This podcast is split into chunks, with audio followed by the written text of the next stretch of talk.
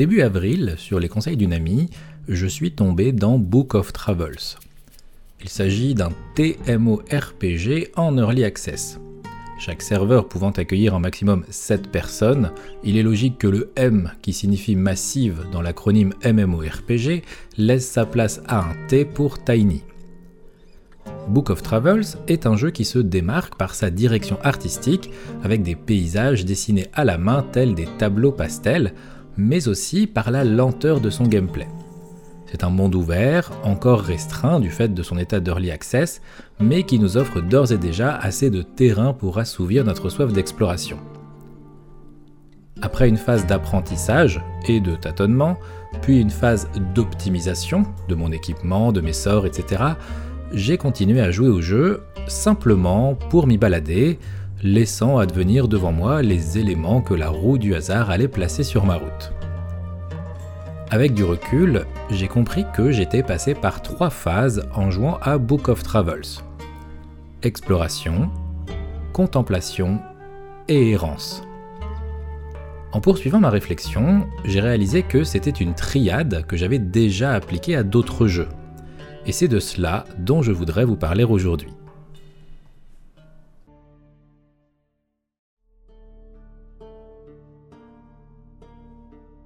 Explorer est un terme que les éditeurs adorent mettre sur la jaquette des jeux. Explorer un vaste monde merveilleux, plein de mystères et d'ennemis, etc. Que ce soit dans les pubs ou sur les jaquettes, la promesse de l'exploration est un élément que l'on retrouve très souvent. Et quoi de plus logique, surtout pour des jeux d'aventure? Partir à l'aventure, c'est explorer de nouveaux horizons, et l'élément le plus complémentaire avec cette idée, c'est la liberté, la liberté de mouvement, de choisir où on va aller. Ce n'est pas pour rien que les jeux que l'on associe le plus à la notion d'exploration vont être des mondes ouverts comme Skyrim, les deux derniers Zelda, Red Dead Redemption 2, Elden Ring, ou encore les deux jeux Horizon, un mot des plus adéquats lorsque l'on veut suggérer la notion d'exploration. Mais explorer dans un jeu vidéo, ce n'est ni plus ni moins que l'appropriation de l'espace de jeu par le joueur, dans sa topographie, son histoire et ses règles, dans son cosmos, sa diégèse et sa narration. Avoir un monde ouvert n'est pas une condition sine qua non pour permettre une expérience exploratoire. La qualification de jeu d'aventure non plus on découvre et on explore aussi bien un monde ouvert qu'un jeu à couloir ou même les tableaux des jeux de plateforme. On découvre et on s'approprie ces lieux jusqu'à les maîtriser assez pour mener à bien notre objectif de jeu. Il n'est même pas nécessaire d'avoir un paysage visuellement détaillé pour générer une sensation d'exploration.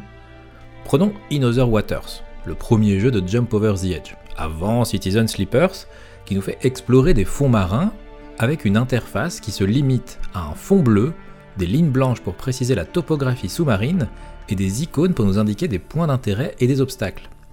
Ce minimalisme n'a absolument pas altéré la sensation d'exploration que j'ai pu avoir en jouant au jeu. Il est même possible de pousser l'idée encore plus loin avec les MUD, les Multi-User Dungeon, des jeux vidéo textuels, avec un T, hein, attention, incursion du jeu de rôle papier dans l'univers des jeux à écran. Ici, l'expérience ne se fait qu'au travers d'un texte qui défile à l'écran et s'adapte à nos choix et nos actions. Mais il est toujours question d'exploration. L'exploration n'a pas besoin d'être portée par des paysages graphiquement explicites et exposés. Elle peut naître de l'imagination du joueur pour peu que l'on maîtrise les outils narratifs offerts par le média vidéoludique quel que soit le jeu, quel que soit le monde, quelle que soit la méthode d'exploration, elle peut se décliner de deux manières. L'exploration peut avoir une valeur spéculative. On explore pour découvrir, apprendre et savoir. Mais elle peut aussi avoir une valeur narrative. On explore pour capter et apprécier les différentes trames scénaristiques jusqu'aux frontières de la diégèse du jeu.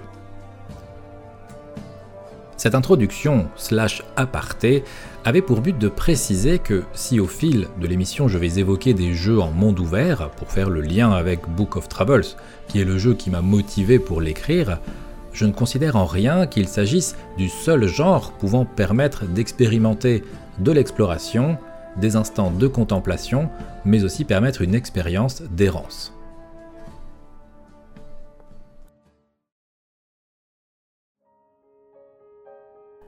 Hic sunt dracones.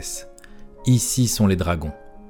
C'est avec cette phrase en latin, que je prononce peut-être mal, je n'ai pas fait de latin depuis la seconde, et là il n'y a personne pour me corriger si ma prononciation n'est pas bonne, que les cartographes médiévaux indiquaient les zones non explorées.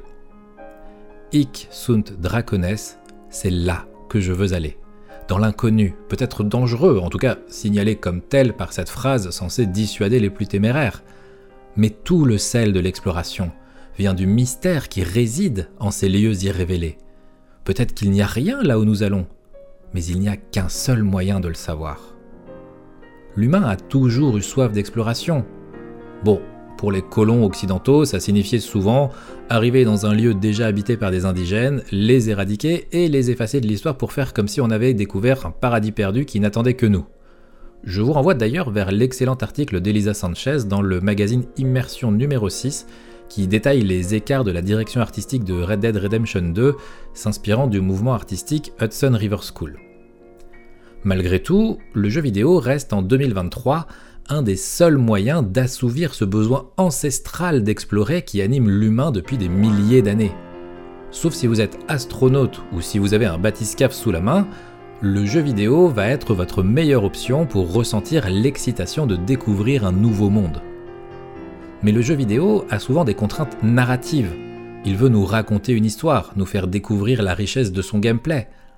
Et pour cela, il va inexorablement altérer la liberté laissée aux joueurs, à différents degrés. L'exploration est souvent tronquée de différentes manières. Certains titres vont mettre des ennemis bien trop forts pour nous dans une zone du jeu pour nous faire comprendre qu'on ferait mieux de revenir plus tard. Personnellement, je trouve ça frustrant, mais c'est un parti pris. Il est aussi possible d'offrir une exploration chapitrée. Ghost of Tsushima par exemple propose trois parties de son île éponyme qui s'offrent à nous à chaque nouvel acte du jeu. Izuhara pour l'acte 1, Totoyama pour l'acte 2 et Kamiagata pour l'acte 3. Et ce n'est pas le seul jeu qui utilise des points d'ancrage scénaristique pour débloquer de nouvelles zones. Si on prend The Witcher 3, on va avoir Velen et Novigrad, puis nous allons débloquer par la suite Skellige. La plupart des MMORPG se trouvent d'ailleurs à mi-chemin entre ces deux exemples, avec soit des monstres trop forts pour nous, mais aussi des éléments scénaristiques qu'il nous faudra débloquer avant d'accéder à de nouvelles zones. Les deux derniers Zelda, par exemple, s'affranchissent de cette contrainte, auprès d'une narration non linéaire qui nous laisse choisir l'ordre dans lequel nous voulons explorer son monde et découvrir son histoire. Typiquement, dans Breath of the Wild, nous sommes libres de choisir dans quel ordre nous allons faire les créatures divines, et l'histoire va se raconter à nous au travers de souvenirs que nous allons découvrir dans un ordre que nous choisissons, ou hasardeux au fil de notre exploration. La sensation de liberté qui imprègne alors la découverte et l'exploration d'Hyrule en devient différente par rapport à nos habitudes. Cela est d'ailleurs parfois trop vertigineux pour certaines personnes qui ne sont tout simplement pas réceptives à cette proposition. Chacun aura sa propre sensibilité face à ces différentes options de gestion de l'exploration. Pour ma part, le choix des équipes du studio Sucker Punch pour Ghost of Tsushima est une réussite avec leur utilisation du brouillard de guerre. Alors attention, on ne parle pas de celui qui s'efface par magie après avoir grimpé la plus haute tour de la zone, mais celui qui disparaît uniquement sous nos pas. Et Ghost of Tsushima en est l'exemple le plus concret. C'est à nous qu'il revient de découvrir les points d'intérêt du jeu. Et cette récompense à notre curiosité et notre effort d'exploration génère le sentiment que je recherche le plus dans ce type de proposition, la gratification. La gratification de la découverte hasardeuse est bien plus agréable que le simple fait d'aller de point d'intérêt en point d'intérêt la gratification de l'exploration n'a pas besoin d'être une nouvelle phase de gameplay, un nouveau défi que l'on a découvert et qu'il faut désormais relever. Elle n'a pas besoin non plus d'être un item qui nous facilitera l'aventure. D'ailleurs, dans Ghost of Tsushima, après plusieurs heures à me coltiner les multitudes d'activités qui parsèment sa carte, j'ai fini par ne plus m'attarder que sur les haïkus. Parce qu'il m'offrait une phase de repos, un joli moment de poésie, d'apaisement, sans rien générer par la suite, pas de nouvelles quêtes, pas de nouveaux secrets, certes un item, mais purement cosmétique et qui ne me facilitait pas l'aventure. Cette mécanique ne générait de fait plus que de la contemplation et de la poésie. Une autre solution est celle qu'adopte Chia. Malgré une tendance à nous montrer les points d'intérêt après avoir trouvé un point de vue, système usé jusqu'à la moelle par Ubisoft, Chia a l'intelligence de ne jamais nous dire précisément où nous nous trouvons sur la carte, et nous donne simplement une vague idée représentée par un cercle plutôt large. Malgré une carte qui nous donne clé en main ses points d'intérêt, nous avons toujours un peu cette sensation d'être perdu. Et cette simple idée m'a rendu l'exploration de son monde bien plus intéressante que ce que j'aurais imaginé. L'exploration n'est donc pas gérée de la même manière d'un jeu à un autre. Pour certains, elle est un axe primordial de l'expérience de jeu, pour d'autres, elle n'est que la phase de gameplay qui en sépare deux autres, combat, nouvelles quêtes, mini-jeux, etc. Mais à bien y réfléchir, si je vous demande de repenser à votre dernière partie de Witcher 3, Assassin's Creed ou Skyrim, avant que vous n'ayez révélé toute la map et que le plaisir de l'exploration se soit évanoui au profit d'une utilisation intensive des voyages rapides, est-ce que vous avez passé plus de temps à discuter avec des PNJ, à combattre des ennemis ou à parcourir et découvrir le monde? L'exploration est, en termes de temps, la partie centrale de ce type de jeu. Mais paradoxalement, elle apparaît parfois comme secondaire, et en tout cas jamais suffisante à la réalisation d'un jeu. Elle n'est souvent qu'un outil nécessaire mais pas suffisant, comme disaient souvent mes profs de maths au lycée. Si un jeu sortait demain, et dont le concept consistait juste à révéler une zone géographique dont on ignore tout, marcher, tel un cartographe pour en estimer les limites, descendre dans des grottes où nul objet, nul ennemi ne nous attend, tomber sur des villes encore peuplées ou en ruine, mais sans aucune quête à récupérer, nous voilà là à jouer simplement pour révéler un monde qui n'a rien à nous offrir que la récompense personnelle de l'apprentissage de sa topographie et peut-être quelques points de vue notables. Démarrer avec une carte vide, sous un brouillard de guerre obscur, et finir le jeu avec une zone entièrement révélée, là, sous nos yeux, sans personne pour en tirer réellement profit. Sincèrement, joueriez-vous à un jeu qui répond à cette description? Personnellement, oui. Mais je ne serais pas surpris que le studio de développement qui se lancerait dans une telle création peine à trouver un éditeur. Pourquoi? Parce que pour beaucoup de personnes, l'exploration n'est pas une mécanique suffisante pour faire un jeu. Elle est un moyen de relier différentes phases de gameplay ou lieux clés de l'histoire d'une manière plus ou moins rapide et enrichie de détails. Elle peut être rendue plus ludique par des phases d'étude du terrain pour trouver le meilleur chemin, des panoramas qui justifient l'ajout d'un mode photo ou des variations de végétation et d'architecture, des formes de narration environnementale auxquelles nous sommes libres ou non de prêter attention à différents degrés selon notre envie d'en apprendre plus sur le monde qui nous entoure. Et si à ce jeu fictif, ne contenant initialement qu'un gameplay basé sur l'exploration, on ajoutait une histoire? Toujours pas de combat, pas de quête, pas d'expérience, mais simplement un récit que l'exploration nous révèle.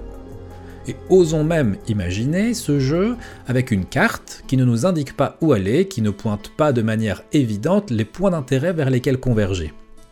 L'exploration en monde ouvert, simplement à but narratif. Vous voyez où je veux en venir? Exactement, Outer Wilds. Et pour peu que l'on quitte les mondes ouverts pour un système de déplacement restreint et que l'on adopte une narration plus linéaire, on obtient un walking simulator. Firewatch, Dear Esther, What Remains of Edith Finch pour ne citer que. Ils appartiennent tous à un genre qui a généré des débats sur sa qualification de jeu vidéo. C'est dire si l'exploration dans sa forme la plus simple n'est pas perçue comme une mécanique suffisante à la création d'un jeu vidéo. Cependant, selon moi, elle est inhérente à la rare mais intense expérience de contemplation que j'ai pu vivre dans certains jeux. Ce qui nous amène à mon deuxième point.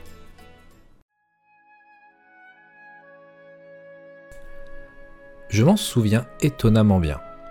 C'était durant l'été 2020, et bien après tout le monde, je découvrais Xenoblade Chronicles, le premier, dans sa nouvelle définitive édition, lui qui était sorti à l'origine sur Wii en 2010. Je me souviens de ma découverte du marais Sator et de ses couleurs, de mes premiers pas dans la plaine de Gore, à ne pas en croire la sensation d'immensité que le jeu me transmettait par son utilisation de la perspective et de la verticalité. Et puis, il y a eu ce moment, celui où j'ai atteint pour la première fois la mer d'Eris, une zone maritime recouverte d'archipels, sur la mer et dans les airs. Il faisait nuit dans le jeu, et à mon arrivée, après la traditionnelle cinématique d'exposition d'une nouvelle zone, j'ai pu admirer un phénomène qui n'arrive pas toutes les nuits dans cette région, une pluie d'étoiles filantes. Mais pas simplement des filaments lumineux dans un ciel partiellement étoilé, non non, une pluie d'étoiles filantes dans un ciel parsemé d'aurores boréales nébuleuses aux couleurs froides et fascinantes. Ce spectacle est apparu sur mon écran et j'ai posé ma manette. Ce moment et cette simple action m'ont fait comprendre ce que signifiait réellement la contemplation dans un jeu vidéo. En temps normal, lâcher la manette n'est pas ce qu'un jeu attend de nous. On lâche la manette pour faire autre chose, sortir de l'immersion que le jeu tentait de maintenir, soit par obligation, parce que l'eau des pâtes commence à s'échapper de la casserole, ou parce que quelqu'un vient de sonner à notre interphone. Lâcher la manette, c'est cesser de jouer, parce que l'on va faire autre chose ou parce que le jeu est dans une phase qui n'implique pas que nous soyons sur le qui-vive, aptes à réagir rapidement face au prochain stimulus interactif. Durant une longue cinématique, du genre qui nous pousse à poser notre manette, sommes-nous encore en train de jouer? Nous sommes toujours immergés dans notre aventure, mais durant cette période, nous sommes spectateurs et non joueurs. Il y a donc un sens derrière l'action de lâcher la manette mais en dehors d'une cinématique, ou pour aller faire autre chose loin de l'écran. Pourquoi lâcherais-je ma manette? C'est pourtant ce que j'ai fait devant ce moment de pure poésie que m'a offert Xenoblade Chronicles 1 en pleine phase de gameplay, alors que le temps défilait et que certains ennemis continuaient, eux, à être mobiles et donc potentiellement des menaces. Ce moment était une pure expérience de contemplation, un instant de concentration physiquement passive mais spirituellement active. Ce n'était pas la première fois que je vivais un moment similaire. La première fois que j'ai vu le tableau paysage avec une rivière et une baie dans le lointain de William Turner, ou lorsque j'ai découvert la grande plage noire de Dirolae en Islande, j'ai vécu une expérience similaire, de stupeur et d'admiration. Peut-être vais-je me mettre des experts de la sémantique à dos, mais j'estime que la contemplation, dans sa forme la plus extrême, s'accompagne d'une perte de contrôle imagée par exemple, comme je le disais auparavant, par le fait de lâcher la manette. À cheval dans Ghost of Tsushima, à pied dans Journey, dans les airs de Final Fantasy XIV, j'ai contemplé et admiré des paysages, des effets de lumière, des instants parfois figés, parfois évanescents, mais sans lâcher la manette ou ma souris. Parfois même en les utilisant consciemment, activement, pour trouver le meilleur angle de caméra afin d'obtenir le décor le plus complet et optimal. Cette contemplation était très agréable, mais elle n'était pas celle que j'ai pu vivre en arrivant dans la mer d'Eris. Je ne nie pas qu'il soit possible de vivre de tels instants dans ces jeux et dans d'autres. Je pense même que beaucoup de personnes ont pu poser leur manette pour profiter pleinement d'un instant volatile de journée ou autre. J'utilise simplement ma propre expérience pour décrire deux degrés différents de contemplation. Pour que la contemplation soit permise, elle doit s'inscrire dans une forme de lenteur et survenir dans une atmosphère propice à l'émergence de cette expérience. Elle est un instant de pause, un instant volé d'introspection au milieu d'un jeu qui ne relâche pas facilement la tension imposée aux joueurs. Elle est un moment de paix survenant entre deux combats, elle est un épisode de détente lorsque le jeu ne nous demande plus de réagir vite et que nous nous savons en sécurité. C'est pourquoi les cinématiques semblent être les phases de jeu les plus opportunes à la contemplation, mais il s'agit d'un spectacle qui nous est livré clé en main, si je puis dire. Et pour faire le parallèle avec la réflexion de l'exploration, il manque cette gratification de la découverte par soi-même d'un paysage à contempler. Outre l'absence de danger imminent et de tout autre élément extérieur nous empêchant de lâcher prise, il est important de souligner le rôle de l'ambiance sonore dans la genèse de ces instants. Le bruit des vagues s'écrasant sur la plage de sable noir, porté par le vent, a probablement participé à ce moment magique que j'ai vécu en Islande. Et je suis à peu près sûr que si une fanfare avait été en train de jouer le petit bonhomme en mousse au Louvre, outre le fait qu'il se serait fait virer, je ne me serais probablement pas figé comme ça devant le tableau de William Turner. Il suffit d'imaginer Breath of the Wild ou Tears of the Kingdom avec un thème d'overworld pimpant comme dans les précédents jeux Zelda pour réaliser que l'exploration et les émotions portées par le monde environnant n'auraient pas été les mêmes. Breath of the Wild, pour rester sur lui, offre des moments de silence qui permettent de s'attarder davantage sur les sons de la nature et participe à notre immersion émotionnelle face à ce qui nous entoure ou se dresse devant nous. Ce qui nous amène à l'abstraction. L'absence d'activité et d'informations surnuméraires pour nous permettre de nous focaliser sur une chose, un décor, un paysage, un horizon, etc. Et quel meilleur jeu pour illustrer ce concept que Shadow of the Colossus Shadow of the Colossus est un jeu de la team ICO, sorti en 2005, qui a eu droit à un remake par le studio Bluepoint en 2018.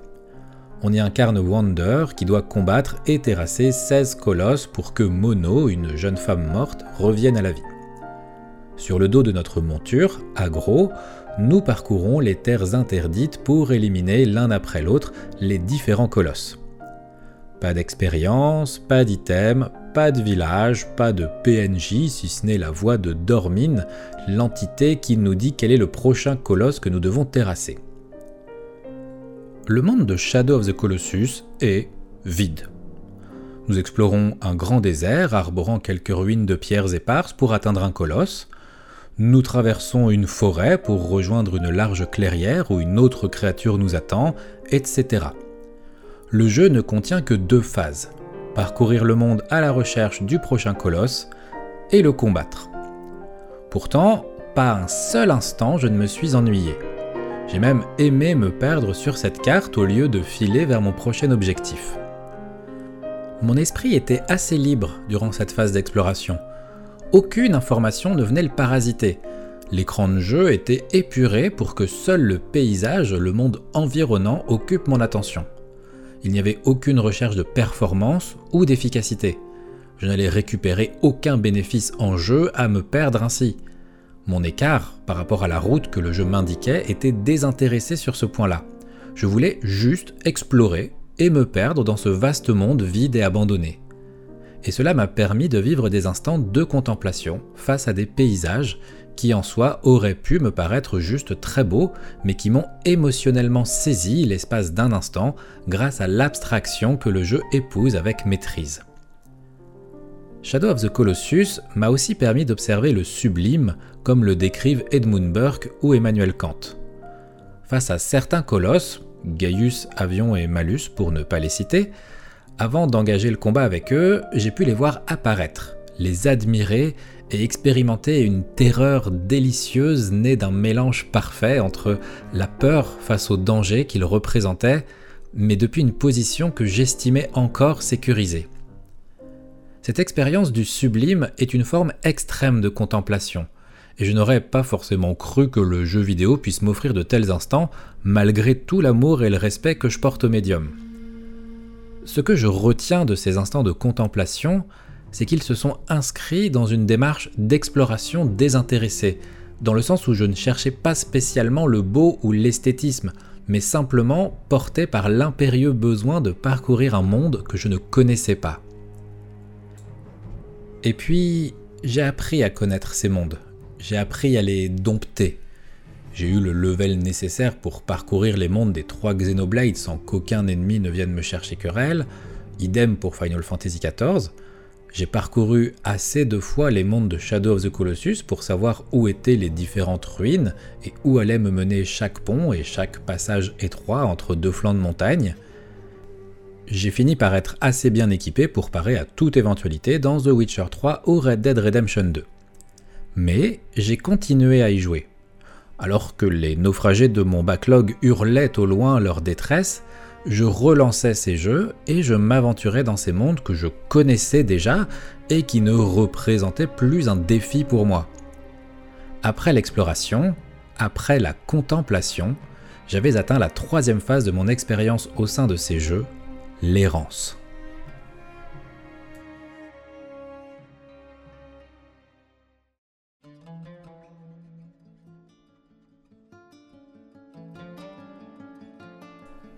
Revenons un instant à Book of Travels. Après avoir découvert le jeu et assimilé non sans un tâtonnement notable ses mécaniques principales, j'ai parcouru les différentes cartes du jeu. J'ai exploré ces 19 zones et ces 3 villes, de jour et de nuit. J'ai fait des détours pour éviter des brigands, j'ai gagné en expérience et en niveau, j'ai amélioré mon équipement, parlé à tous les PNJ que j'ai pu croiser, je me suis écarté des chemins tracés pour m'aventurer dans la profondeur relative de ces décors dessinés à la main tels des tableaux pastels. J'ai apprivoisé sa géographie, été ébloui par ces paysages de nuit, m'abandonnant à des instants de contemplation lors de voyages en bateau où la ville se dessinait par son phare au loin. Au fil du temps, mon équipement était optimal pour répondre à la majorité des cas de figure possibles, sauf les combats, car j'ai choisi de jouer de manière pacifique, J'aurais donc pu mettre fin à ma partie, supprimer le jeu pour faire de la place sur mon disque dur et attendre la prochaine grosse mise à jour pour y revenir. Mais au lieu de ça, j'ai continué à jouer. J'ai marché sur des routes que je connaissais par cœur, j'ai pris des intersections en sachant où elles me menaient, j'ai parlé à des PNJ en connaissant déjà leur dialogue. Mais ce n'était pas grave, je n'étais pas lassé. Je n'avais plus de but, mais je continuais à jouer au jeu et à errer dans son monde. En temps normal, errer sans but est une description qui peut laisser supposer une certaine tristesse de l'humeur. Mais il n'en est rien. C'est avec un grand plaisir que je continue encore aujourd'hui à marcher dans Book of Travels, et je fais pareil avec Final Fantasy XIV, Red Dead Redemption 2 ou The Witcher 3 je marche dans ces mondes comme je peux le faire parfois dans la vraie vie, dans des jardins, des musées, sur des chemins de randonnée, etc. Cela peut aussi se faire à cheval, sur Ablette dans The Witcher 3, ou Forlax, mon cheval dans le Red Dead Redemption 2, euh, pas dans la vraie vie vu comment je suis pas doué sur un cheval. Je peux même errer dans les airs avec les montures volantes et fantastiques de Final Fantasy XIV. Durant cette phase de jeu, qui survient toujours vers la fin, l'explorateur que j'étais laisse place au flâneur. Après avoir alterné entre un mode performatif, à la recherche d'une progression dans ma maîtrise du gameplay, et un mode fictionnalisant à la recherche d'une progression dans les histoires principales et secondaires, j'entrais dans un autre mode de jeu, sans défi, sans objectif.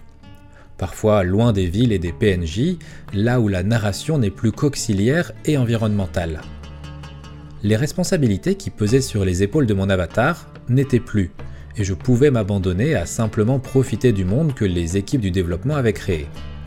Après tout, à quoi bon sauver le monde si on prend jamais le temps de le contempler et d'en profiter?